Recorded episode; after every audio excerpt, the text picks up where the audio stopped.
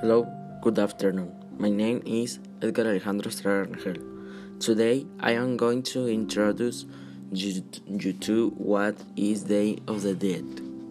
The Day of the Dead is a popular Mexican celebration, but in each diocese it takes place on November 2nd.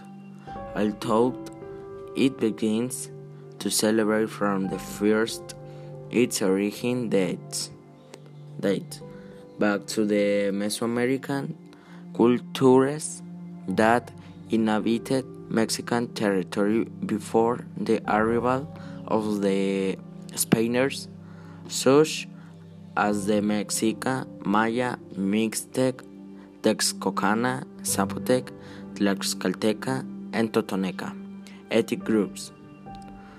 Originally, according to the Mixtec calendar, it was celebrated during the nine months of the solar years.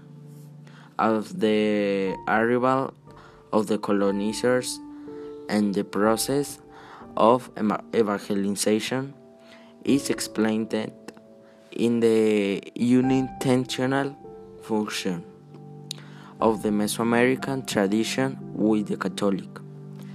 Hence, the calendar coincides with festivities of Christianity, such as All Saints' Day on November 1st, and on the day of the faithful departed on the 2nd of the same month.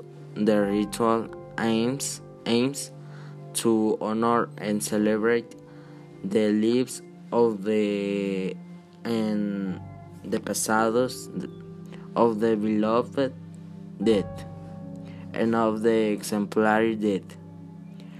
In this sense, they are given with all kinds, kinds of offerings and an altar in its memory were raised and sites the houses or my information is not there. Thank you for listening. I hope you like it.